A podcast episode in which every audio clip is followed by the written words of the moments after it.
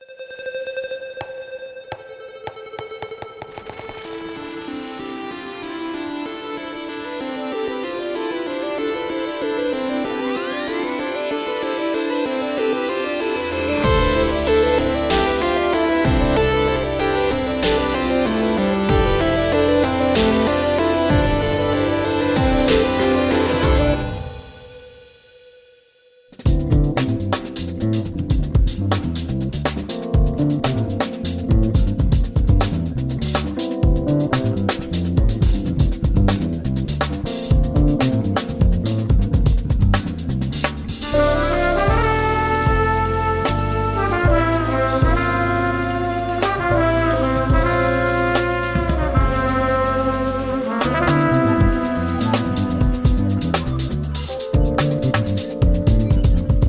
começando o episódio 48 do Tabulices, nosso podcast sobre.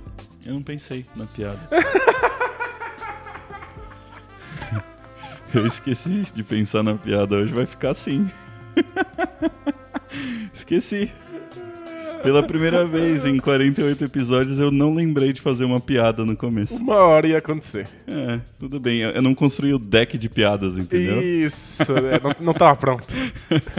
eu sou o PH Mazilha. Eu sou Danilo Silvestre. E a gente vai falar sobre o que hoje, Dan? A gente vai continuar nossa série de mecânicas de AZ com deck building. Olha, e como que seria o nome em português? Construção de baralho? É isso?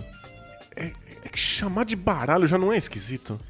Eu não sei, deck, como se traduz deck? Não, eu, eu, eu, entendo que é um baralho de cartas, mas é que se você fala a palavra baralho, eu penso em truco, buraco. É tipo, ah, deixa é. eu construir meu baralho. Tá faltando um rei aqui de, de copas, não tá é... faltando as. A palavra baralho pra gente é muito associada a isso. É verdade, né? A gente vai falar um pouquinho sobre essa definição de baralho aí, Boa. então, depois. Primeiro, vamos construir aí o nosso baralho de redes sociais, né? Eu tirei aqui o e-mail. Você mandou um e-mail pra gente no tabulices.gmail.com e agora, olha, veio o Twitter, que é arroba tabulices, o Instagram, que é arroba tabulices, o Facebook, que é barra tabulices, e você acha a gente na Ludopédia, segue o canal do Tabulices por lá, porque aí você é avisado quando chega um episódio novo e você participa das discussões, que aliás, cada vez melhores as discussões acontecendo na Ludopédia em cada episódio nosso. É verdade, agora o pessoal tá discutindo até spoilers do, do próximo episódio. Eu ri muito do cara que falou, e como é que você vem aqui discutir o episódio antes de ouvir? Vai que o, que o, que o PH morreu no meio aqui, eu solto um spoiler. Mano, se o PH morreu no meio, você não solta um spoiler, você faz um luto, você chama a polícia, né? Não, mas é o PH personagem, entendeu? É a persona PH do, do, do Tabulices, que um dia pode morrer. Né? A gente nunca sabe, né? E vale lembrar também que você escuta o Tabulices às sextas-feiras agora no Spotify ou no seu agregador de podcasts favorito. É isso aí, vamos pro tema então. Bora.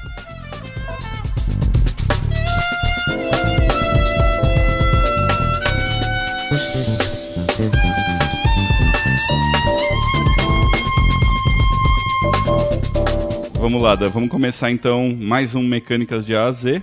A gente já falou aqui de controle de área, já falou aqui de worker placement, como que é o nome? Alocação de trabalhadores, certo? É, é uma coisa que justifica o uso de alocação.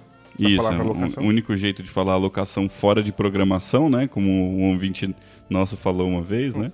E, e, agora a gente vai falar então de deck building, que eu acho que o termo em inglês ainda é mais usado, né? Mesmo aqui no Brasil, não é muito comum a gente falar. Talvez construção de deck, né? Mas não construção de baralho, né? Mas deck não parece que está construindo uma coisa no, no, no, no, no porto, porto é. né? No pier, né? é verdade. Enfim, então, já que a gente está falando sobre baralho, vamos começar falando um pouco sobre isso, né? O que que antes de até de, de, tentar definir a mecânica em si de deck building, vamos tentar definir o que, que é um baralho exatamente. Porque a gente pode ir simplesmente pela, pela semântica mais direta da coisa, que é, sei lá, um coletivo de cartas, a gente poderia dizer, certo? Perfeito. Mas a gente sabe que um baralho não é só isso exatamente, né? Não é. A gente pode usar dessa maneira, mas a gente usa um baralho quase como uma mecânica já dentro dos jogos, certo? Então, eu pelo menos acho que o elemento da aleatoriedade é fundamental para a gente uh, discutir o baralho ou uma, construção de baralho, certo? Não existe, eu acho, num jogo um baralho que não tenha aleatoriedade. Né? A gente não, não fala assim, ah, deixa eu pegar, escolher uma carta aqui do meu baralho. Né? É, é, é muito incomum a gente falar isso, né? Porque normalmente é, deixa eu comprar uma carta e eu não sei o que vai sair, certo? Perfeito. Então, é uma mecânica que está necessariamente associada a alguma aleatoriedade. Uhum. E acho que tem outra coisa. Eu acho que talvez o baralho seja um, um, um conjunto já delimitado, já pré-definido de cartas, porque a gente já sabe quais são as cartas, por exemplo, do baralho convencional, aquele que tem reis, rainhas, valetes e tudo hum. mais. E às vezes quando a gente não sabe quais cartas estão estão compondo um baralho, a gente não tem, a gente tende a não chamar de baralho, a gente chama de pilha de cartas. Compra ali da pilha. Hum, mas eu fico pensando, por exemplo, aqueles baralhos do Gloomhaven de, de como que chama? Não é quests, é de eventos, né? O baralho de eventos do Gloomhaven tem, tipo, 200 cartas, cada uma é diferente da outra e a gente não conhece nenhuma. Certo? E ainda assim é um baralho, é? A gente, acho que a gente chama de baralho, né? Mas não é, não é o mais comum, realmente. Normalmente a gente sabe as cartas que tem dentro de um baralho, mas a gente não sabe a ordem, né?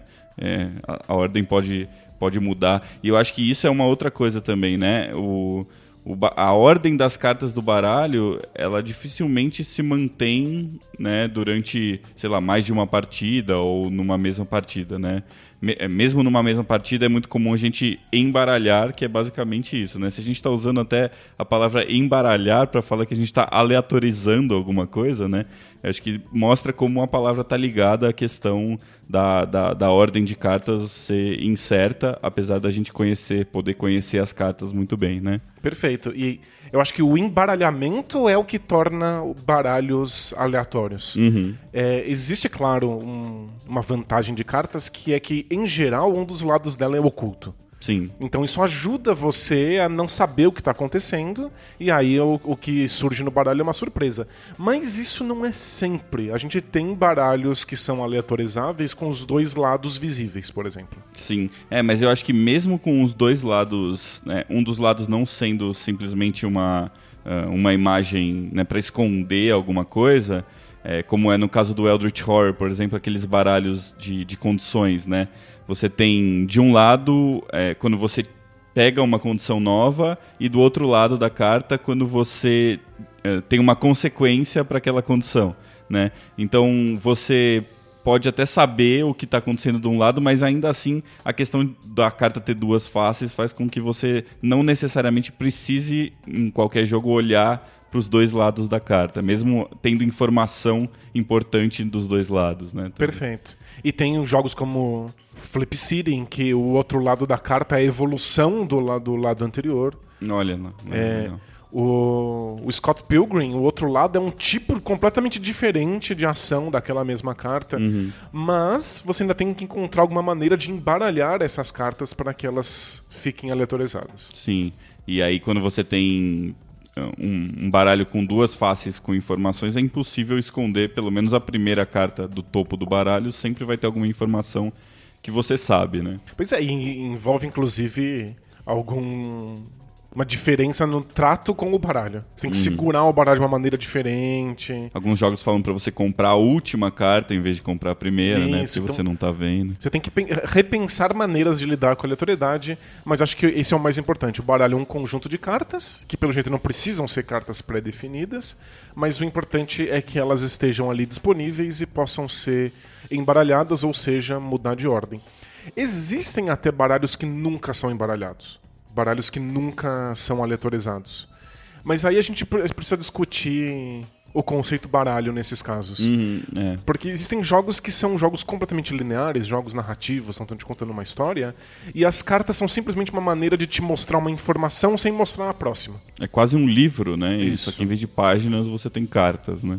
É, a, a gente está muito acostumado com.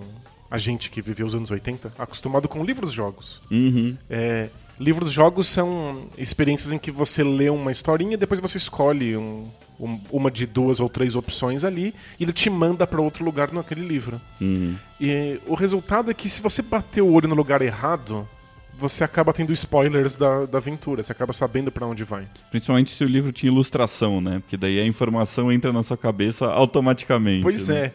é. é. Então existe a possibilidade de você fazer cartas que impeçam de você ver as outras opções. Uhum. você não vai bater o ouro no lugar errado. Então pode ser que alguns baralhos não queiram ser embaralhados, eles não querem ser aleatorizados, mas eles ainda querem ocultar algum tipo de informação de você. É verdade, tem uma série nova, inclusive, inclusive de jogos de tabuleiro, né? Que é daquele, desse tipo Choose Your Own Adventure, né? Que eles chamam lá. Que é tipo um livro-jogo, só que com cartas.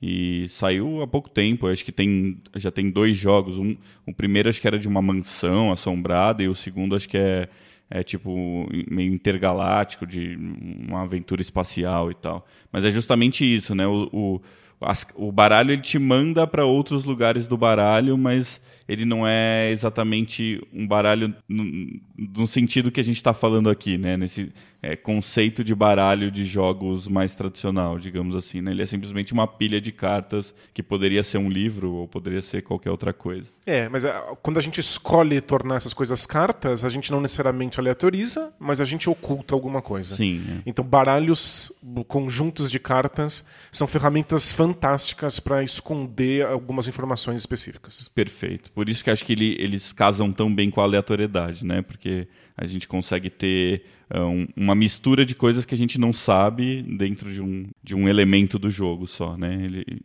une, une essas duas coisas muito bem, né? Perfeito. Legal. Então, dito isso, é, falando um pouco sobre o que é o baralho nos jogos de tabuleiro para gente, o que seria então um jogo de construção de baralhos, Dan? Como é que a gente definiria a mecânica em si? É, aqui a gente não pode ser literal, Uhum. Porque existem vários jogos em que, antes de, de, participar da partida, você constrói seus baralhos. Você escolhe quais cartas você quer que componham aquele baralho que você vai usar ao longo do jogo. E esses jogos não são considerados jogos de construção de baralho. É, Cuidado, eles, né?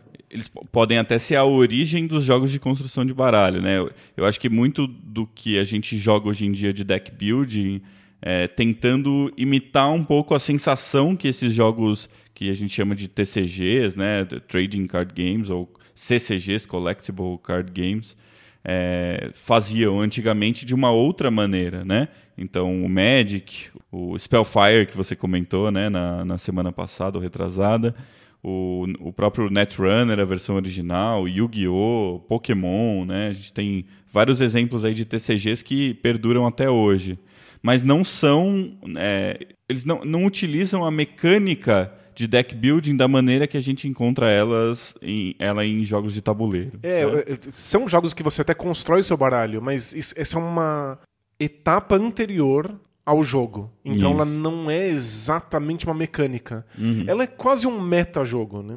É, não sei, talvez a gente até possa considerar uma mecânica, mas com certeza não a mesma mecânica da de deck buildings que a gente que a gente está acostumado. Perfeito. E realmente é, é, é, um, é um meta-jogo, ela acontece antes das partidas, né?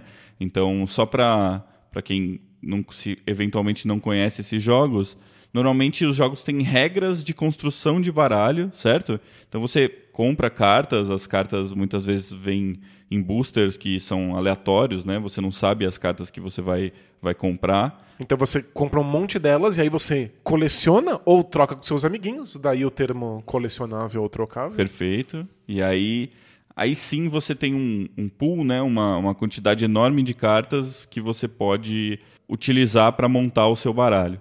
E aí cada jogo vai ter sua regra. Tem, tem jogos que permitem só uma cópia de cada tipo de carta. Tem jogos que permitem quatro cópias, três cópias de cada tipo. Alguns têm número mínimo de cartas para você pôr, alguns têm número máximo. Perfeito. Tipos diferentes de cartas, né? Às vezes um tipo específico de carta só pode ter um ou dois desse tipo dentro de um baralho, uhum. enfim, né? Então, e isso acaba se tornando parte essencial do jogo, né? Não, não tem como a gente falar de Magic, falar de até de jogos de carta virtuais como o Hearthstone hoje em dia, sem falar de construção de baralho, né? É, a gente até comentou aqui quando a gente falou do Magic, mas são jogos que é difícil jogar bem ou jogar mal. A parte mais importante da coisa está em preparar o baralho antes. Uhum. Mas se você preparou o baralho direito, você não tem muito como errar ali, se você sabe do, do que se trata, como é que o baralho foi montado. É, acho que varia um pouco esse nível de tática, né, durante uma partida varia um pouco de jogo para jogo, né?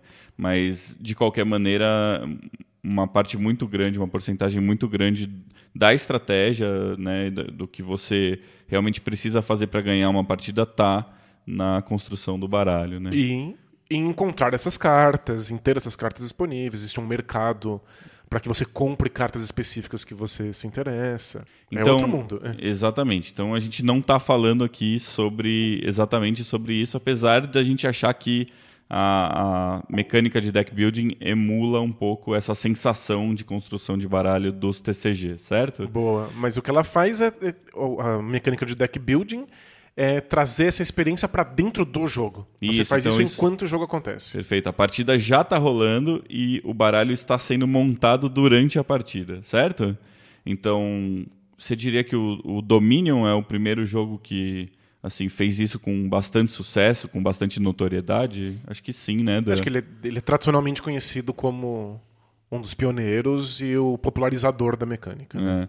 É. é. a ponto de eu já ter ouvido as pessoas chamarem ele um pouco de Magic na Box, porque ele é tipo uma versão de, de Magic, né, do jogo Magic the Gathering numa caixa, apesar de ser muito diferente, né? Mas, enfim, é, é isso que eu estava falando, né? Essa sensação de emular o Magic está um pouco presente no sentido de que você está montando um baralho enquanto joga no domínio, certo? Isso, é. Então você vai baixando as suas cartas e elas vão dando poderes que envolvem, além de coisas que você pode fazer na partida, a possibilidade de comprar outras cartas.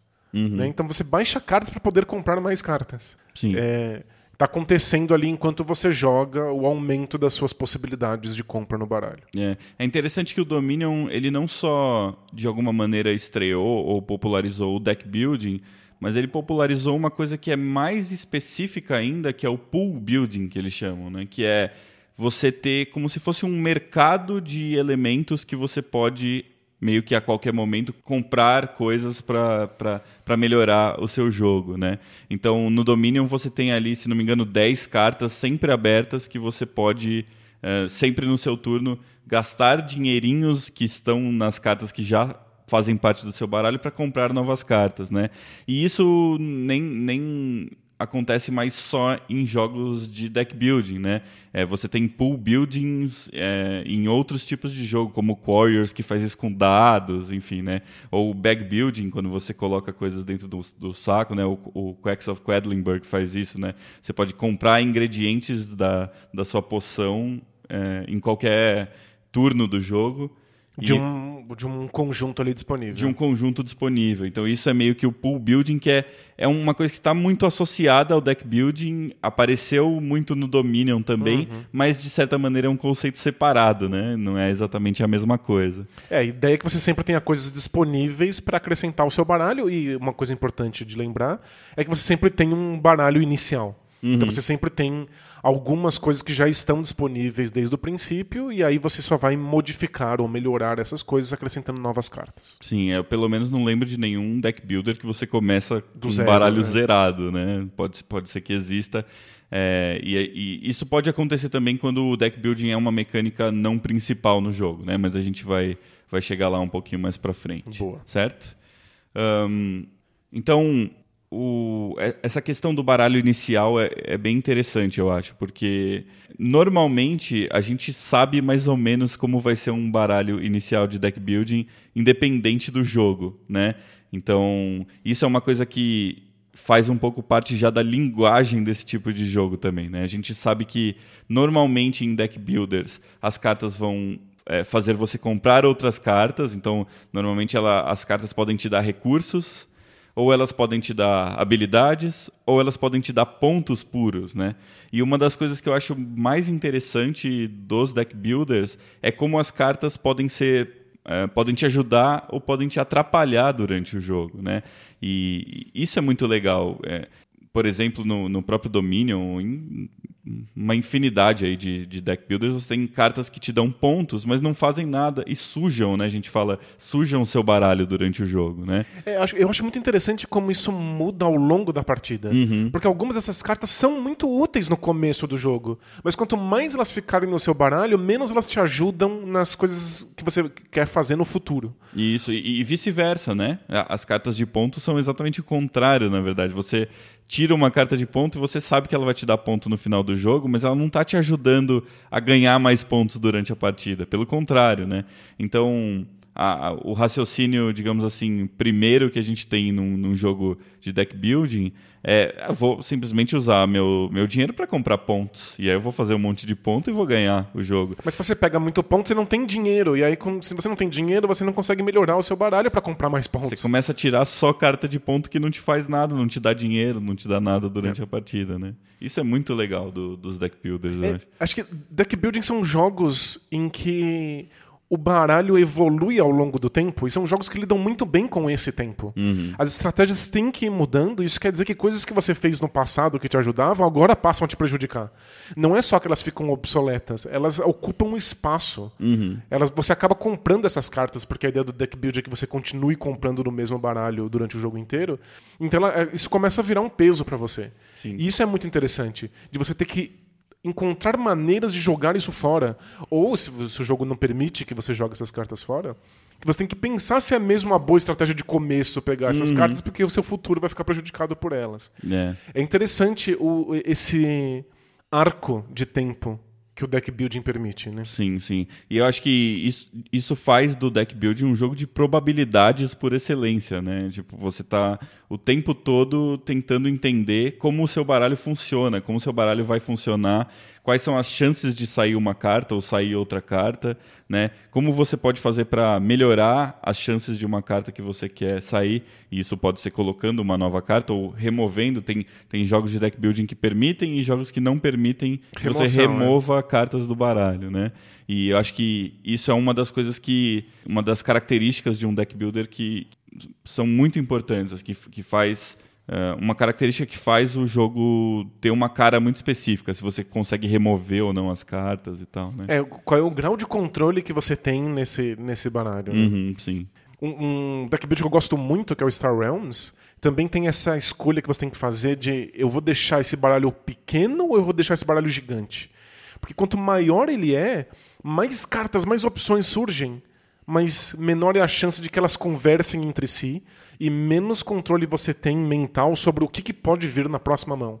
Quanto menor ele for, mais certeza você tem do que vai vir, então mais você pode se preparar para isso. Legal. Então, você pode tirar cartas para deixar o, o baralho cada vez mais enxuto, ou você pode só acrescentar coisas e deixar ele gigante. É interessante porque nos TCGs a gente sempre quer ter o menor baralho possível, né? Porque Você o o menor do baralho que vem, é, normalmente significa maior controle sobre o seu baralho. Independente se você pode ter uma, duas ou três cópias de cada carta, quanto menor o baralho, mais você sabe o que vai sair. Quando você a probabilidade fica muito mais simples, né? Você tem uma noção muito melhor, um controle muito melhor do que, que vai sair. É, você falou perfeitamente, é um jogo de estatística. É um jogo que a gente está lidando com probabilidade de vir aquilo que você espera. Exato. Então, quanto menor, mais controle a gente tem, até porque é muito difícil manter mentalmente a chance de vir cada carta num Sim. baralho grande. Né? É. O deck building, então, como a gente falou, é um jogo de estatística e, e, portanto, a sorte é um fator essencial também num deck builder, certo? Então a gente está manipulando ela.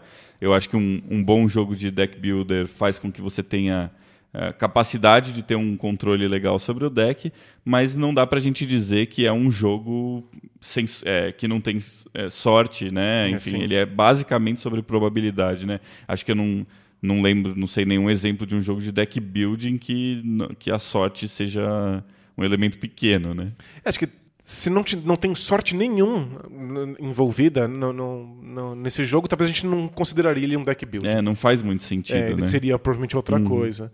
A graça da coisa tá em você encontrar outras mecânicas, e aí cada jogo acrescenta as suas próprias, para você poder trabalhar com essa aleatoriedade. Então, mitigar a sorte. Certo, Bom, Essa é a es- expressão que os jogadores de tabuleiro adoram. Certo, mitigar a sorte. Mitigar a sorte. A sorte existe, a gente tenta diminuir é. ela o máximo possível. Sim.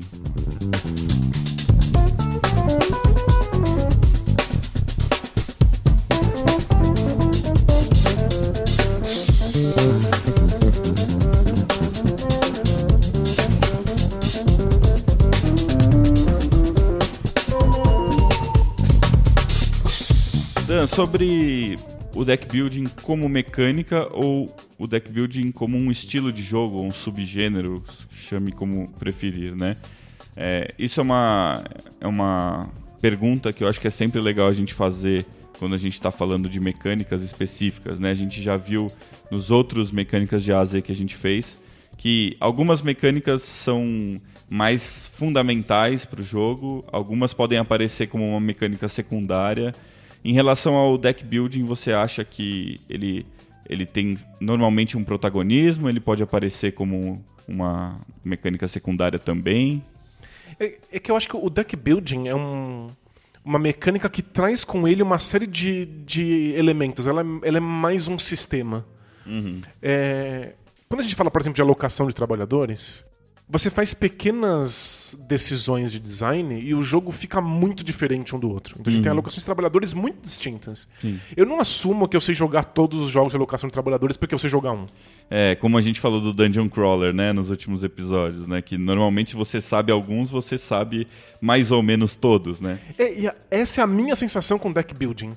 Porque é é uma escolha, construa o seu baralho enquanto o jogo acontece, que envolve outras mecânicas, outras decisões de design que costumam ser sempre as mesmas. Parece que elas estão profundamente atreladas. Aquela coisa do pool building tá muito relacionado a isso também, É de né? você ter cartas que estão disponíveis para compra para alterar o seu, o seu baralho.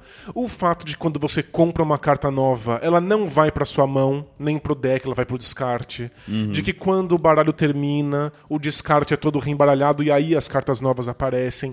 É- é- é- essa lit- liturgia aí tá em todos os deck buildings que a gente coloca a mão. Existe uma linguagem estilística mesmo, né, É. relacionada a eles. Mas, mas esses exemplos todos, eu acho que são exemplos de jogos que usam o deck building como mecânica fundamental, não? Se a gente pega jogos, por exemplo, como Made Knight ou Cry Havoc, sei lá, que usam o deck, ou mesmo o, o Blood Bowl Team, Man- Team Manager, acho que chama, esqueci agora. Adoro esse jogo e não lembro o nome. É, são jogos que trazem essa mecânica, mas não como é, é, como estilo, entendeu? Eu acho que é- existe uma diferença entre a gente falar do estilo deck building, que a gente já sabe como é, a gente sabe é, um pouco essa linguagem, a gente sabe, conhece um pouco os símbolos, o que, que pode aparecer no deck, essa questão da dinâmica de você reembaralhar, de você comprar uma carta e ela ir para o descarte ou ir para a mão. Isso até pode variar um pouco de jogo para jogo, mas o deck building como mecânica pura, eu acho que ele pode ser interessante também como complementar, né? Então, por exemplo, o Cry Havoc é um jogo de controle de área, mas você constrói um baralho que vai te dar certas habilidades, vai te ajudar no combate, mas é- quase como se fosse uma outra mecânica, eu acho, de certa maneira. Porque é, quando você não, não leva isso como mecânica principal, é, você não está exatamente tão preocupado com essa questão da aleatoriedade e tal. É mais como se você estivesse comprando várias habilidades, né? E essas habilidades, elas podem ou não aparecer em determinado momento, mas normalmente são baralhos pequenos, então você meio que já sabe mais ou menos o que, que vai sair. Você Eu tá acho que muda um habilidades, pouco. elas vão vir aleatoriamente, é isso? É um pouco isso, né? No caso do, do Cry Havoc, né? Você, você compra uma mão, mas como os baralhos são muito pequenos, você sabe mais ou menos o que você vai tirar. Não é aquela coisa de tipo, putz, pode ser que saia daqui a quatro turnos uma carta, enfim, né? E no Made Knight eu acho que talvez seja um pouco mais parecido com os, o- no- os deck builders tradicionais aí que, que levam a mecânica como fundamental. Porque ele faz um pouco mais de parte do jogo, mesmo você usa as cartas para coisas diferentes e tal, né? Então é, tem um pouco mais a ver. Mas eu, eu entendo essa questão, né? Eu acho que quando a gente fala de deck builder, normalmente a gente está se referindo mais a um estilo de jogo do que uma mecânica pura, pura e simplesmente, né? É, parece que essa mecânica carrega com ela muitas outras coisas. Sim. E não quer dizer que os deck buildings sejam todos iguais. Tem coisas que você pode fazer de bem diferente. Mas esse conjuntão que a ideia de construir o seu baralho durante o jogo carrega consigo é sempre mais ou menos igual. É, existem certos chavões aí, né? É. Relacionados a, ao, ao estilo deck building mesmo. Mas né? o que você está dizendo é que quando ele vem associado a outras mecânicas que são mais importantes do que ele, aí ele fica mais diferente. É, eu acho que, que, é, a gente lida com ele de uma maneira tão diferente que não é como se, ah, tudo bem, agora nesse jogo ele é fundamental, nesse jogo ele é secundário, mas é, ele é a mesma coisa, né? Tipo, ele, ele muda muito. Acho que a gente muda o jeito de enxergar o deck building quando ele não é a mecânica principal, sabe? Faz sentido. É... Quando, quando, você não está gastando toda a sua energia em controlar esse baralho e pensar o que, que vem na próxima carta. Exatamente. Fica muito mais uma coisa de acumular cartas e habilidades, e aí tudo bem, uma hora ela aparece, uma hora ela não aparece mas as preocupações né, relacionadas à a, a, eficiência. A eficiência, exatamente. A questão da probabilidade não é tão, tão importante quanto num deck builder mais parrudo aí, né? É, acho que faz sentido a ideia de que num deck building tradicional manipular o baralho é muito importante. Então você está o tempo inteiro pensando nele. Você quer manipular ele para que ele fique melhor, ou mais enxuto, ou mais comprido, ou o que quer que seja. Uhum. E em outros jogos você está tentando manipular outras coisas. Sim. E está coletando cartas ali para criar o seu deck de maneira mais indireta, né? É, exatamente. Isso me leva a alguns exemplos interessantes também. O primeiro, que eu acho que é um dos meus deck builders favoritos hoje em dia, é o Clank, que é um jogo que tem deck building e tem um tabuleiro também, né? E tem, uh, tem meeples, tem personagens que andam por uma masmorra, né? Um, tem um jogo de exploração acontecendo paralelamente à questão do, do, do, do, da construção de baralho. É, tem uma série de decisões que o jogador tem que tomar o tempo inteiro que não estão relacionadas diretamente ao baralho. Perfeito. Mas apesar disso, eu ainda acho que a construção de baralho é a mecânica principal do jogo, no fim das contas, né? Porque tudo que você está fazendo no tabuleiro depende das suas cartas. Então, você pode até tomar uma decisão de ir para um lado ou ir para o outro, que não uhum. é é, diretamente ligado às cartas, mas para você poder se mover, você precisa de uma carta e você precisa que essa carta saia na sua mão como em um jogo de deck building, né? Perfeito. Então, eu acho que é um, é um bom exemplo de um jogo que tem várias mecânicas tem o deck building, mas o deck building não é só uma mecânica secundária. Ele é o, o, o core mesmo, a, a, coisa principal, eu acho, do jogo. É né? no clã que você tem que pensar qual é o caminho que você vai fazer, por onde você vai passar naquela masmorra, quais coisas você quer coletar, quando que você deve fugir, quando que você deve, deve continuar. Mas é que todas essas decisões só podem ser tomadas se você tiver as cartas necessárias para isso. Uhum, então, o jogo, o resto do jogo, influencia as decisões que você toma para montar o seu baralho. Exato. Uhum. Né? Tipo, existem é. outros fatores que levam você a pensar como eu vou fazer o meu, o, o meu deck ser diferente. É, no fim das contas, é, você está olhando para tudo no jogo e, e, pensando como o seu baralho pode ser melhor. Né? Exatamente. Então, é. e não o contrário, né? Ah, não, eu vou enfim, o meu baralho é de tal jeito, então eu vou fazer tal coisa.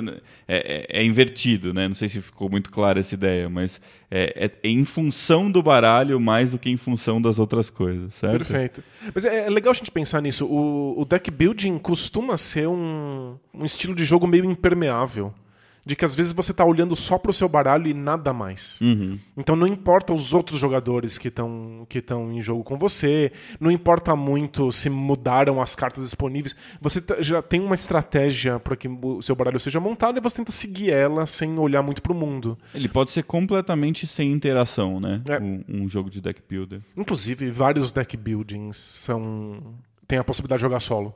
Uhum. Porque é uma coisa que você faz lá você com você mesmo. É aquele exercício de construção do baralho mesmo, né? Tipo... É, e, e, cujo tema pode ser completamente abstrato, porque no fundo o que você está fazendo é montar baralhos, e são jogos sobre montar baralhos. Uhum. Mas é, é legal a gente dar esses exemplos em que isso não é necessário. Em que o deck building consegue ser trespassado por coisas que estão fora dele, como o Clank, por exemplo. Uhum. E aí você tem que tomar decisões que levam em consideração os outros jogadores, as decisões deles, o tabuleiro, as, as peças estão disponíveis, quanto barulho você fez para o dragão aparecer, etc. Sim, legal.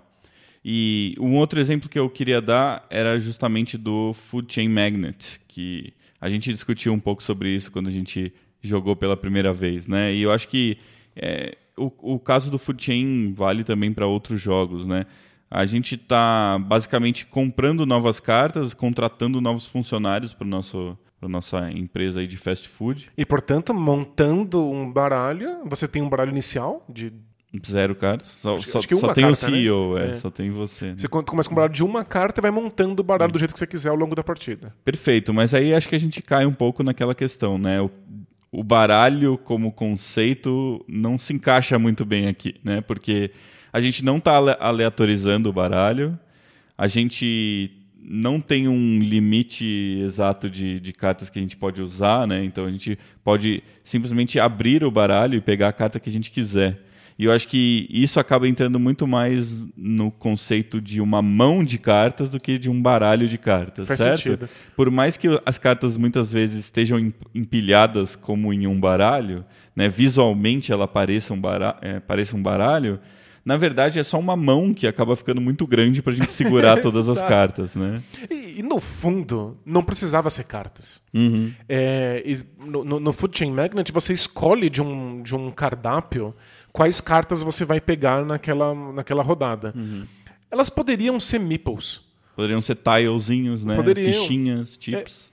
Se fossem meeples, por exemplo, cada um teria uma cor, cada um teria, teria um formato. Então o diretor teria um formato diferente do cara do marketing, que teria um formato diferente do cara que frita hambúrguer. Uhum. Seria infernal lembrar quem é quem. Seria Sim. infernal reconhecer. Mas ficariam todos os meeples na sua frente, todos os bonequinhos de madeira lá na- Aham. disponíveis, você escolhe quais você vai pegar. A carta ajuda você a saber exatamente quem é quem e que habilidades eles têm. É, eu Mas acho é, que é uma- só isso. Uma grande vantagem de uma carta, além das que a gente já falou, é que ela consegue reter uma quantidade grande de informações. Né? Pois Você é. consegue pôr texto, consegue pôr imagem, consegue pôr símbolos e às vezes tudo isso ao mesmo tempo numa mesma carta. Né? Então acho que a grande vantagem, e acho que a escolha de utilizar cartas nesse caso é muito mais uma questão é, de quantidade de informação né? e, de, e, e mnemônica mesmo, de, de memória, de lembrar das coisas, do que de é, da, a questão de criar um baralho e de ale- aleatoriedade né? e, e de informação secreta. Apesar que existe um nível muito pequeno aí de, de informação secreta também no, no Food Chain quando você monta a cadeia, né? Que todo mundo monta a cadeia de funcionários com segredo. as cartas viradas para baixo. Poderia né? ter um escudinho na frente que você tira quando você Exato. acabou de montar, né? E pra ser sincero, a gente quase jogou com isso aberto durante o jogo, Porque porque, é muito tão trabalho, confuso, né? Você E não a- tá vendo, Exato, a porque você tem que colocar as cartas de ponta cabeça. É. É. tipo, é- A informação fica secreta para você também. Se vo- se você não lembra, é meio complicado, né? Então, é, eu acho que a gente precisa separar um pouco o que, que é um jogo de hand building, será que, se é que esse termo existe, de um jogo de deck building, né? é perfeito. No fim das contas, é muito parecido com qualquer jogo em que você, por exemplo, compra habilidades para um personagem seu, né? Se você tem lá um, um guerreiro e aí você compra uma carta que tá- você tá, tá sempre disponível para você e você pode usar ela como uma habilidade num, num jogo, por exemplo, de dungeon crawling, né? É, no fim das contas, é um pouco uma, um, um hand management também, né? Tipo, É, né, ter cartas disponíveis pra você e ir comprando mais cartas ao longo de um jogo não é um deck building necessariamente, né? sim, O deck building exige essa, esse caráter de aleatoriedade e gestão de probabilidade. perfeito.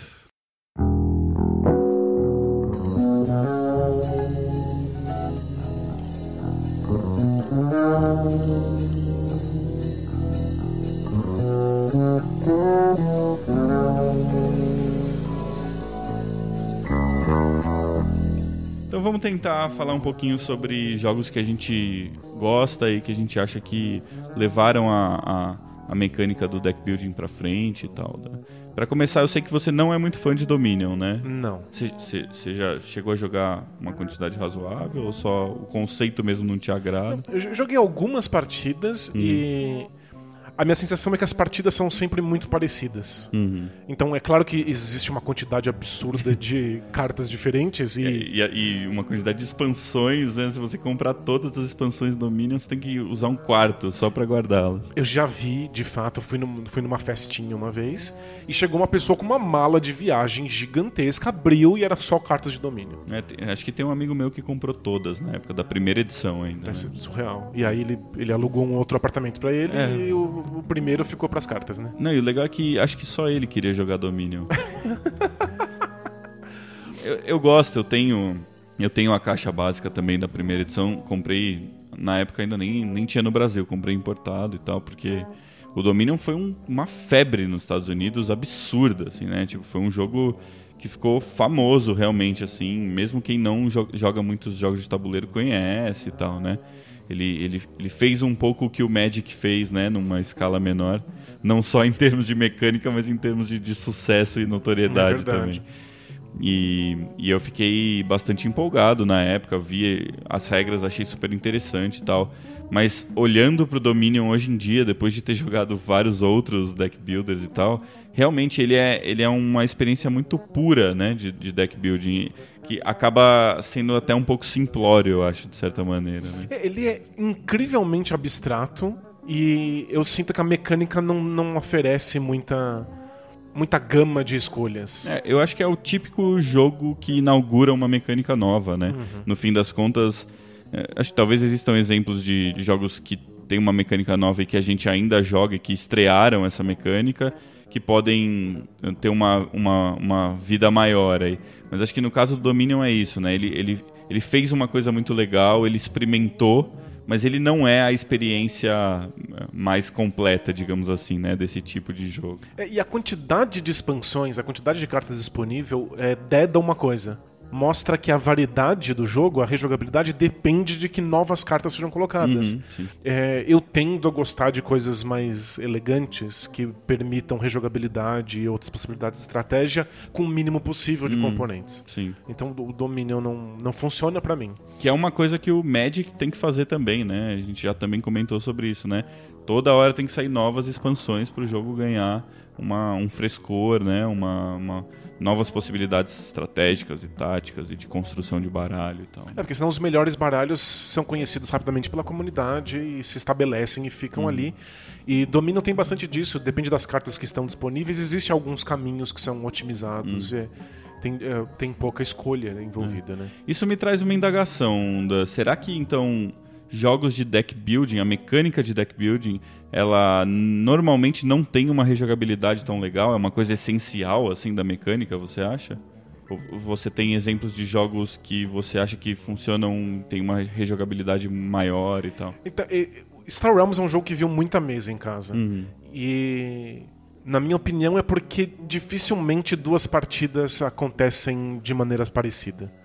É, existem muitas combinações. Pra quem não conhece, o Star Realms é um deck building que os jogadores começam sem- sempre com exatamente o mesmo baralho. Então são baralhos idênticos.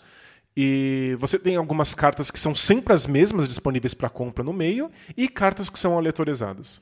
Então é uma mistura do que a gente chamaria de pool building com o que alguns jogos de deck building também como Ascension fazem que a gente chama de river, né, que é as cartas vão passando e você pode comprar ou não, né, e elas Isso. podem ir sendo descartadas. Toda vez que tal. você compra, vem uma carta nova, e existem cartas que você usa que resetam todas essa, eh, essas cartas disponíveis, aí surgem outras. Mas a sacada do Star Realms tá no fato de que algumas cartas combam umas com as outras. Especialmente se elas são da mesma facção. Então você tem várias facções disponíveis, cada facção é especialista em fazer alguma coisa, e ela comba com cartas da mesma facção. Então você tem aquela vontade enorme de ficar com uma facção só. Porque se você ficar com uma facção única no seu baralho, toda vez que você baixar cartas, elas vão com- combar umas com as outras. Entendi. No entanto, elas só fazem uma coisa. Elas são muito especializadas. E pode ser que cartas dessa facção não apareçam No e na- River, no né? River, nas cartas disponíveis para compra. E você faz o quê? Não compra? Porque tem uma possibilidade, você pode não comprar para manter o seu baralho puro e enxuto. Então você acaba sendo obrigado a experimentar com combinações diferentes. Entendi. Eu já tive decks, é, já venci muitas partidas de Star Realms com decks que tem todas as facções. Ou com uma facção só, ou com duas, ou comprando só um tipo de carta de uma facção, ou só o outro, ou misturando. Então é- é, eu acho que a rejogabilidade é gigantesca. Legal. Eu acho que o, o- o- uma das coisas que é muito diferente aí no- também no caso do Dominion é essa questão do River, porque é mais um elemento meio aleatório, mas o jogo é tão bem construído que ele faz. Ele, ele tira uma vantagem disso, um proveito disso. Né? Ele faz com que você tenha que adaptar o seu ba- baralho com eh, o que está acontecendo, as cartas que estão aparecendo e tal. Mas os combos são interessantes, existem muitas possibilidades. E eu acho que diferente, por exemplo, do Dominion, que é, quando você coloca ali o pool de cartas, meio que existe, mesmo que você não saiba, existe um jeito melhor de você fazer. Você né? pode não conhecer ele, mas existe um caminho. Exatamente. Então, na verdade, o que os jogadores estão buscando é o melhor caminho no Dominion. E no Star Realms tem esse elemento mais tático de não existe talvez um melhor caminho, porque eu não sei o que, que eu vou poder comprar no próximo turno, né? Então eu tenho que me adaptar às situações e tal. Né? É, e existe o Star Realms dá a possibilidade de você jogar cartas antigas fora, inclusive uma facção especializada nisso. Uhum. Então se você vai para essa facção, você pode comprar cartas de outros, porque depois você joga fora se você precisar. Legal. Tem aquele momento em que você fala, agora é a hora, agora eu preciso fazer o baralho para vencer. E aí você pode manipular ele da maneira que você precisa. Interessante. É. E tem uma coisa que eu gosto muito, que é às vezes você é obrigado a comprar cartas que você não queria, que você não quer ver no seu baralho, porque você não pode deixar elas para o seu adversário. Uhum. Ela está disponível ali para compra, se o adversário pegar, você sabe que ele vai fazer um combo absurdo. Talvez não fosse a melhor para você, mas com certeza seria para o seu adversário. Então né? vale a pena você uhum. arrancar ela dali. Depois você pensa o que fazer com essa carta. Então é, exige ainda uma interação com o adversário que eu sinto que dá mais rejogabilidade para coisa. Legal. Eu não acho que é intrínseco ao deck building ser um jogo com pouca rejogabilidade. É, depende muito do design mesmo, né? É. Da, das ideias e tal. E é interessante que você trouxe um pouco essa coisa do combo e da sinergia das cartas, que é uma coisa super essencial até dos trading card games, né? Então é mais um elemento que vem diretamente. E eu acho que a gente falou pouco sobre isso, mas é uma outra coisa que, independente do jogo, do, do, do deck, build, do deck builder, inclusive o Dominion, inclusive uh, outros jogos aí que a gente talvez nem goste tanto, mas acho que a, o, o, um bom jogo de deck building normalmente é o que faz com que você tenha que montar um baralho sinérgico, né? Então a interação entre as cartas é uma coisa que faz o jogo ganhar um valor muito grande, eu acho. Né? Legal, é, tipo, é muito fácil você fazer um, um deck building em que as cartas sejam independentes, cada é. uma dá simplesmente um poder e aí você escolhe quais você quer. É muito mais interessante quando elas se conversam. Sim. É essencial, eu diria. É, uma, é um dos elementos que, que eu, pelo menos, acho mais importantes, que eu mais gosto de ver num, num deck builder, né? Aí você começa a parar de pensar, será que vai vir aquela carta que eu preciso? E você começa a pensar, será que vão vir aquelas três cartas que eu preciso juntas, juntas na mesma rodada? Exatamente. Qual a chance disso acontecer? Uhum. Então como é que eu maximizo essa possibilidade? É, eu acho que o Clank faz isso muito bem também, né? Porque ele coloca cartas que só funcionam ou que ficam melhores quando você tem uma outra carta de um outro tipo na mão, né? Então, eu lembro que, se não me engano, as cartas de, dos anões no Clank, elas ficam sempre melhores se você tem um outro companheiro, um outro, é, um outro personagem na sua mão junto, né? E aí você tem as cartas de joia, que também é, podem fazer uma sinergia com outras cartas, enfim, é, é, eu acho muito interessante esse, esse aspecto aí. É, deixa o jogo muito mais rico, né? Sim. Um, então eu comentei também sobre o Blood Bowl aqui, Team Manager, que é um jogo que usa a mecânica de deck building, mas não é a principal mecânica. E é interessante porque ele usa muitas mecânicas de TCG também, né? De, de jogos tipo Magic, né? Então é um jogo de, sobre um futebol americano entre disputado entre monstros, entre ra diferentes raças, na verdade, né? Então, como se fosse um futebol americano medieval, violento, ultra violento. Né? É, então, cada time é um, uma raça diferente. Então, tem o time dos anões, o time dos humanos, o time dos orcs, dos mortos-vivos, enfim. E você. É como se você jogasse os highlights da partida, né? Você não joga partidas inteiras. Você coloca cartas dos, dos jogadores meio que para fazer um resumo daquele jogo, né? Interessante. É, é interessante. E o deck building entra na construção do seu time. Então você faz como se fosse. Uh, você escala novos jogadores, contrata novos jogadores para o seu time, que são as cartas, e eles podem ou não aparecer na sua mão em determinados momentos, em determinadas partidas e tal, né? Então, é, é, eu acho que dos jogos que usam a mecânica de deck building sem ser um jogo de um, um deck builder por si só, é o jogo que eu mais gosto, assim, acho bastante interessante.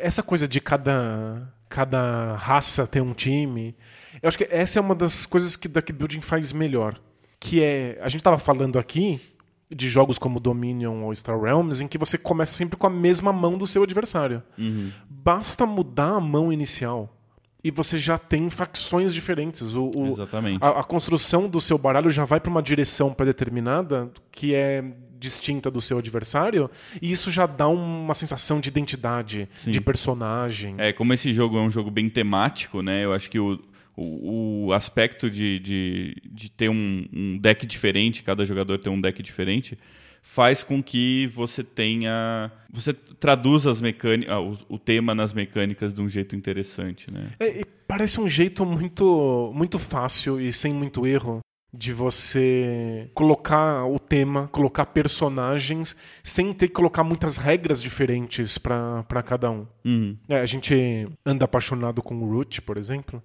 em que para que as facções possam ser verdadeiramente distintas umas das outras, você tem que criar regras completamente diferentes para essas, uhum. facções. Cada uma joga de uma maneira distinta. Num, num deck building, todo mundo sabe as regras. Você jogou um deck building, você sabe jogar a maior parte dos deck buildings. Agora, muda um pouquinho qual é o deck inicial, você fala assim, caramba, eu realmente sou outra facção, eu sou outro personagem. É verdade. Então coisas como o, o jogo deck building do Harry Potter ou do Scott Pilgrim. É, eu quero ser um personagem específico desses mundos. Então, tudo bem, o seu deck inicial de cartas, mesmo que pequeno, é diferente dos outros. Uhum. E aí você já começa de um lugar é, mais, mais temático. É, no caso do jogo do Harry Potter, se não me engano, inclusive tem cartas que só personagens específicos podem comprar durante uhum. o jogo e tal, né? Então. É, é legal também ter esse elemento de personalização, não só do seu deck com, a, com as cartas do pool, né, que todo mundo pode comprar, mas também do seu personagem, né, da sua facção específica e tal. É, o Scott Pilgrim tem uma carta inicial que você tem do seu personagem que te dá algumas habilidades. Então ela te diz se algumas cartas você vai usar melhor ou pior ao longo do jogo. Então você vai, não vai querer comprar algumas coisas porque elas não são muito boas para uhum. esse personagem específico. Uhum. E talvez alguns jogadores queiram tirar essa carta da mesa porque ela vai ser boa para você, porque o seu personagem lida melhor com, com aquele tipo de carta. Sim. Eu acho que isso está super ligado à questão da, da, sinergia também, né? E, e até um pouco do didatismo, de como você entende um baralho. Uhum. E se a gente voltar para os TCGs mais uma vez, a gente vê praticamente em todos eles diferentes facções, né? diferentes personagens. Então no Magic a gente tem as cinco cores, né? Que representam é, elementos diferentes, o fogo, né, a água, enfim, e terrenos diferentes. E cada, cada cor privilegia algum tipo de jogo, né? Exato. Então, essa característica mais personificada do baralho também já está pre extremamente presente no TCG. No Netrunner a gente tem as, as diferentes facções, né, de é, os, os, diferentes hackers, enfim, as, as corporações. É, em cada jogo a gente tem, tem meio que maneiras de você personalizar que tão, já estão explícitas para você no, nas cartas, né? Então, ah, essa carta é uma carta, esse Pokémon é um Pokémon de fogo, então eu vou fazer um baralho de fogo porque eu preciso usar a energia de fogo para ativar essas cartas, né? E aí você sabe que os Pokémons de fogo costumam ter habilidades desse tipo, uhum. né? Os uhum. Pokémons de outro tipo costumam ter habilidades de outro tipo. Mesma coisa para qualquer outro TCG praticamente, eu acho, né? E eu acho que é isso, a personalização também é uma. Você vê, é, eu estou me tocando aqui de que existem muito mais características dos TCGs ainda do que eu pensava nos deck builders, né? É, mas sempre de uma maneira que me parece mais acessível, né? Sim, Por ser mais total. controlada. Sim, sim. É, personalizar um baralho num jogo que tem milhares de cartas disponíveis, é, que você inclusive compra em pacotinhos aleatórios e gasta seu próprio dinheiro, é muito assustador. Uhum. É, por que caminho eu vou? E acho que é talvez por isso que se repitam tantos baralhos que você já sabe que são consagrados. Sim. Né? E enquanto no deck building você pode pegar um personagem, uma facção ou o que seja, que já te, te direciona para algum lugar. Olha, é melhor você ir por essa estratégia, pegar esse tipo de carta. E aí, de, de toda aquela, aquela infinidade de opções, você já sabe mais ou menos que caminho trilhar. Sim. É muito mais fácil colocar na mesa um deck building. Especialmente porque depois de aprender as regras principais você joga outros do que aprender a jogar um Magic ou um Netrunner ou um Spellfire da vida. Você tem razão. E eu acho que mais do que isso até, é quase impossível você jogar um TCG sem você ser o dono do seu baralho, sem você ter as cartas, uhum. né? E isso é uma grande vantagem de um board game deck builder, né? Você não precisa ter aquelas cartas, né? Pode ser os, simplesmente o jogo de um amigo e cinco pessoas estão jogando naquele mesmo usando aquele, aquele mesmo material, né? Isso é uma coisa que em, em TCGs normalmente em jogos de miniatura normalmente não funcionam, né? Se você não tem as cartas, você não fica testando e criando em casa antes da partida, o jogo não acontece, né? Isso já aconteceu inúmeras vezes comigo de tentar investir, começar a jogar alguma coisa e aí não tenho com quem jogar. Não claro. adianta só eu ter as cartas. Por mais que eu tenha cartas suficientes para montar cinco, seis baralhos, se a pessoa não sabe como monta um baralho, né? Não adianta eu ficar montando baralho para as outras pessoas. Isso o jogo perde muito, né? Quando a gente joga dessa maneira. É, a gente jogou algumas partidas de Netrunner Uhum. e eu acho o jogo uma obra-prima. assim, é fascinante como um bom Netrunner é.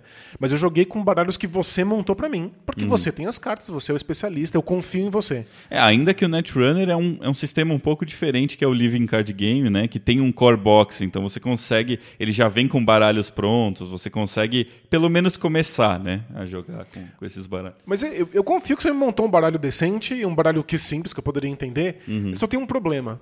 Quantas cartas tem um baralho de Netrunner? Ah, por volta de 45, por aí. Então, isso quer dizer que você, quando me entregou, você já me entregou 45 cartas. Então, eu não tenho como saber quais todas elas são. Eu posso até passar o olho ali, bater, e- mas é, é informação demais, eu não dou conta. Mais do que isso, você não sabe como elas interagem, né? Exato. E aí você descobre jogando e é uma série de tentativas e erros. Uhum. Então você precisa se dedicar um pouco a isso. O deck building ainda tem uma coisa que é, que, que é, que é marcante para a mecânica, que a gente não discutiu, que é o fato de que se aprende aos poucos, em tempo real, como é que o seu baralho funciona. Uhum. Então, como você começa com pouquíssimas cartas, você pode bater o olho em todas elas, saber exatamente o que elas fazem, você tem controle sobre o seu baralho. A próxima carta que você adiciona é uma mecânica nova, uma- faz uma coisa diferente. Tudo bem. Lê essa carta, aprende sobre ela, coloca ela no deck. A próxima, você olha pra ela, aprende sobre ela, coloca no deck. Você está aprendendo simultaneamente enquanto o jogo acontece. O jogo tem uma complexidade progressiva, né? Pois é. Porque você começa ali com normalmente com 10 cartas ou por aí. Você sabe exatamente a chance de cada carta sair, né? No começo o baralho é super pequenininho e tal. E conforme o jogo vai passando, ao mesmo tempo você vai aprendendo sobre o jogo, aprendendo sobre o seu baralho e aumentando também a complexidade, portanto, portanto aumentando o desafio do jogo. Pois né? é, baralhos finais podem ser muito complexos. Podem ter infinitas cartas que você comprou ao longo do jogo. Mas o ponto é, você é responsável por isso. Você pegou cada uma delas, aprendeu sobre elas, escolheu pôr no seu baralho. Verdade, é total. É uma escala de complexidade muito orgânica, né? Que Pois é. acontece de uma maneira muito natural no Ao jogo. invés de no Netrunner você receber um deck e falar. Aprende aí sobre essas 45 cartas, a interação entre elas agora e tá valendo. Uhum, É, é. difícil. É interessante também pensar no Keyforge, né? Que é um jogo de deck building sem deck building, né? Porque ele tem todas as características que um, que um TCG tem, que um LCG talvez tenha, mas ele não tem a característica do deck building, né? Que é, é uma parte fundamental, acho que é a primeira vez que a gente vê isso acontecendo, né? E aí ele fica exatamente isso que você comentou do Netrunner, né? A grande graça do jogo, basicamente, é você entender as sinergias de um baralho que já está pronto. Né? Isso. Então, É, é um você pouco compra o contrário. e né? é, é- é isso, e aí você vai ter que lidar com como essas cartas conversam. Aí a gente vai ter um episódio para discutir isso, que é Perfeito. às vezes as cartas não conversam. Isso, é. Pode conversar, pode, Pode não não conversar, conversar. pode dar completamente errado ou pode dar só errado. Isso. Mas enfim, a gente fala mais sobre o que foge numa outra oportunidade, certo? Eu gosto da ideia do de- deck building porque o game designer tem um- uma ideia, porque ele criou aquelas cartas, depois aquelas cartas disponíveis. Mas o game designer ele divide a responsabilidade do baralho com o jogador. Uhum. Então o jogador faz aquelas cartas conversarem ou não, em certa medida. Sim. Né? Se o baralho está completamente caótico, o jogador poderia ter feito diferente ali, Uhum, uhum, É. é. verdade. que não é o caso do Keyforge. É, bom, depois a gente fala sobre isso. Ahn, então, só para terminar, eu queria citar um jogo que eu nunca joguei, mas eu tenho bastante vontade de conhecer e eu acho que é uma das ah, tentativas de, de evoluir aí a mecânica mais interessantes que eu, que eu já vi, que é o Mystic Veil, né? Que é um jogo que existem cartas de acetato, né? Aquela, aquele plástico transparente, né? Não são cartas de papel que você coloca dentro de um sleeve transparente também. E algumas partes da carta são pintadas, tem ali informações, né? tem símbolos, tem texto, e outras são simplesmente transparentes mesmo. E aí você consegue colocar num mesmo sleeve mais de uma carta e formar uma carta diferente, porque Você está adicionando elementos da carta, né? Exatamente. Aquele pedaço que estava transparente na primeira carta está preenchido na segunda carta. Então você vai fazendo upgrades, digamos assim, das cartas e melhorando elas. E ele é um jogo também de deck building, mas ele é um jogo de card building, além de tudo, né? Porque você não só está combinando, né? O seu objetivo do jogo não só é combinar aquelas cartas, aqueles elementos, como é criar novas possibilidades de cartas que depois vão ser combinadas, né? No fundo não é tão diferente de você baixar, sacar várias cartas do deck e baixá-las simultaneamente. Uhum. Mas elas estão todas conversando dentro de uma mesma carta, ao invés Sim. de em cartas distintas. É, e aí, logicamente, você tem limites, né, de tamanho de mão, Claro. tamanho de baralho, e tudo isso faz com que você tenha que pensar essas, essas características das cartas de uma maneira que fique interessante para você jogar e tal, né? En- Enfim, eu não, não conheço o jogo, mas tenho bastante curiosidade. Acho que é, que eu me lembro, assim, é, é a coisa mais diferente que eu vi em termos de, de deck building. assim. É, a, a ideia de que você está alterando um componente, né? É muito interessante. Uhum. No- é, é- é muito próximo, Mystic Veil, do Dice Dice, Forge. Forge. Yeah, Que você está alterando um dado ao invés de um de uma carta, porque você escolhe quais são as faces desse dado entre várias possibilidades. Perfeito. É, bem próximo, né? Sim, nesse, nesse aspecto, sim. E o, e o Dice Forge também é um, é um jogo de dice building, de certa maneira, de não só de dice building, mas de, de você ter um pool de dados, né? Vai- você vai tendo novos dados e melhorando e tal. Então, ele é um pouco um equivalente de um deck builder com dados também, né? É, então, é, talvez valha a, a discussão. Você acha que trocar essas cartas por dados é uma mudança significativa para que vire outra mecânica? Ou deck building e dice building são, no fundo, a mesma, exatamente a mesma coisa, só que com componentes diferentes? Ahn, exatamente a mesma coisa, não. Acho que são bastante similares. Mas o, é, é- é muito diferente você ter as informações numa carta e você ter as informações em um dado, né? É, quando você saca os dados do Warriors, por exemplo, é, existe um novo nível de aleatoriedade, né? Um- o primeiro nível é quais dados vão sair do saco. Outra o que vai cair enquanto E o rola. segundo nível é quando você rola os dados. Então você normalmente tem mais aleatoriedade com dados. É, o, o fato de serem dados normalmente simplifica muito também as, as interações e as possibilidades de mecânica, né? Porque o dado não é um, um bom guardador de informações, né? Ele tem informações pequenas e pontuais, e ele serve para isso, para serem para ser rerolado e tal, né? Então, eu acho que acaba mudando bastante a característica do jogo dependendo do elemento. A mesma coisa com bag building e tal, né? Acho que acho que cada tipo de, de, de construção tem uma similaridade, mas o fato de você estar usando elementos diferentes e, e materiais diferentes para isso muda bastante a característica do jogo. Você tem toda a razão. É, é muito legal como cada material faz as suas próprias alterações em mecânicas, né? Uhum, como a sim. mecânica depende do material escolhido. Sim, total. Muito legal. Muito bom, né?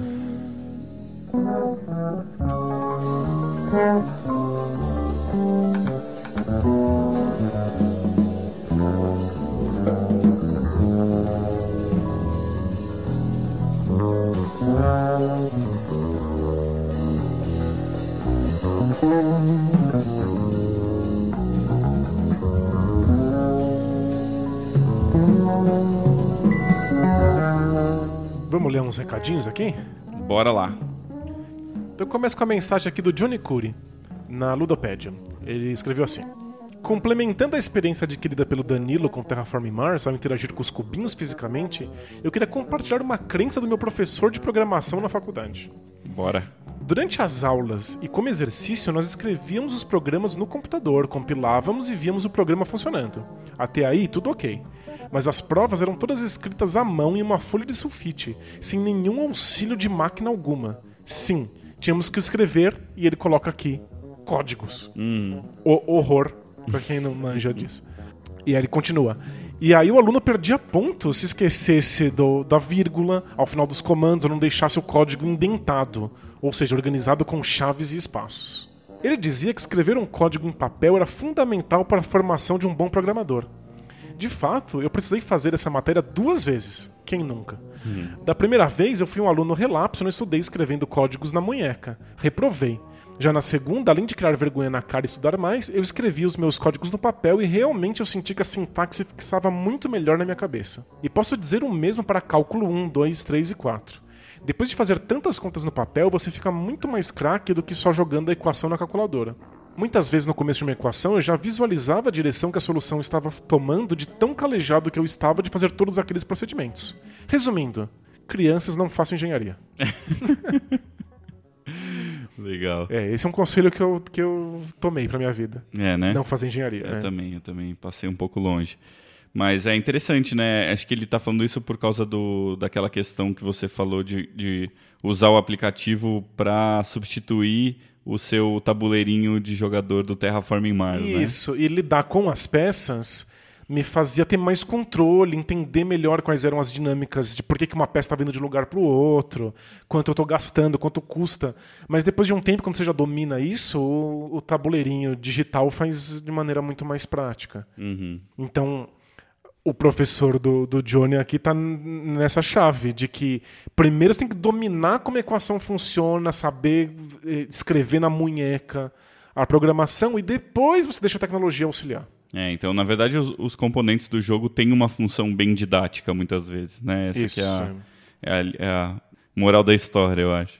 Agora, eu só quero fazer aqui um parênteses eh, de ressalva, porque tem vários professores que acham que copiar na mão é uma boa ideia para que o aluno memorize coisas. Hum, Simplesmente o ato de copiar, Isso. né? De- Então o professor passa o conteúdo na lousa e fala para os alunos copiarem, ao invés de tirar uma foto, por exemplo, porque acham que isso necessariamente vai criar melhores sinapses. É, eu já vi gente que acha isso também. Falar, ah, não, eu gosto de copiar na mão porque eu lembro melhor. Então, e é isso. Para algumas pessoas funciona muito bem. Uhum. Para outras, não. Se Não, você né? simplesmente desliga e faz a mão estar se mexendo na direção das letras, não serve para absolutamente nada.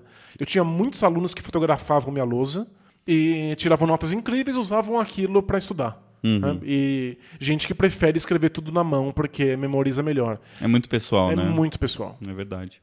E para fechar, eu vou aqui com a, com a mensagem do Daycrawler, que é o Cássio Sawada, na Ludopédia. Boa. Ele manda assim: Tô escutando o podcast só agora e tava lá na BGS. Havia escutado algo interessante sem tocado ao vivo, mas como eu tava meio perdido com tanta coisa lá no evento, acabei passando reto. Fui ver a banda do PH agora no YouTube tô de queixo caído. Baita som que vocês mandam. Tem bastante banda cover que foca muito no shredding e peso em músicas que não são pesadas. Mas o arranjo de vocês é muito bom mesmo, de extremo bom gosto. Respeitando as origens, baita timbre com uma pegada bem orgânica. Uma pena não tê-los visto por lá, mas ficarei mais atento daqui pra frente. Poxa, uma pena mesmo. Ia ser um prazer aí trocar uma ideia, mas fica pra próxima. Eu vou avisando aí quando a gente for tocar de novo. É, fica como lição, tem que ouvir o Tabolices no dia que ele sai. É, ou então a lição é pra mim, de avisar antes, né? Pois é. Um, um pouco mais de antecedência. Bom, lição tem. Lição tem. e aí o The Crawler continua aqui. Pergunta off-topic. Como vocês conseguem tempo para fazer as coisas? Nunca imaginei que fosse possível ser gamer ou, por exemplo, músico instrumental e jogador de, de board game. Afinal, afirma por experiência própria que são coisas que tomam muito, muito, muito tempo.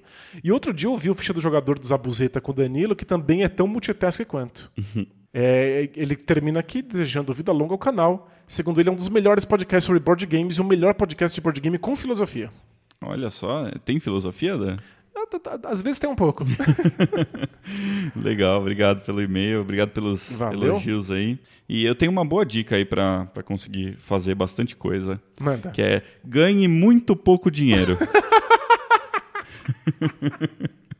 Faz muito sentido. é. Aquela história que tempo é dinheiro é verdade. É. Quando você, você tem, tem tempo, tempo, é. você não tem dinheiro, né? Então, É, perfeito. é.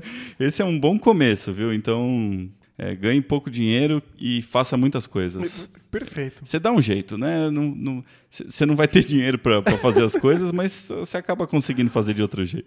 Eu- Quando eu, eu era professor e dava um quadrilhão de aulas, eu tinha um salário. Eu sabia exatamente quando ia vir, quanto ia vir na minha conta. Eu tinha um monte de segurança. E não tinha tempo pra absolutamente nada. E aí não jogava jogo de tabuleiro. né? Pois é, eu também já, já passei por fases assim, É. então... É isso, né? São escolhas. Às vezes a, a gente fica um pouco na berlinda, né? Da, não, é, não é sempre super confortável, mas é muito importante. Acho que a gente valoriza muito essas coisas que a gente gosta de fazer e, e acho que a gente é bem parecido nesse sentido de que a gente quer abraçar as coisas e fazer coisas muito diferentes e É. tal. E, lógico, isso traz algumas desvantagens também. Claro, mas- é, a, gente, a gente tomou escolhas na vida É. e nem sempre elas são escolhas confortáveis, mas são as nossas. Sim, exatamente. É, isso. Legal? Por hoje é só. Fechamos? Fechamos. Então, vamos jogar um deck builder agora, Dan. Um que a gente não falou hoje aqui no programa. É, acho que eu falei de todos que eu tenho. Vamos jogar o Legendary, que é um jogo Ah, cooperativo, boa. hein? A gente Deck não building falou sobre isso, inclusive, é. né? Alguns deck buildings são totalmente cooperativos também. É, né? O Scott Pilgrim tem a opção de jogar cooperativo, mas também dá pra jogar um contra o outro. O Legendary é só cooperativo. Legal, vamos, vamos jogar o Legendary, Legendary então, que é um jogo que nenhum de nós tem, então a gente vai agora comprar. E Comprar importado. comprar e- importado É. e a gente joga ainda hoje, né? Acho que chega, né? Acho que a a Amazon tá cada vez mais, mais eficaz. Dronezinho, vai, vai colar aí. Valeu! Tchau!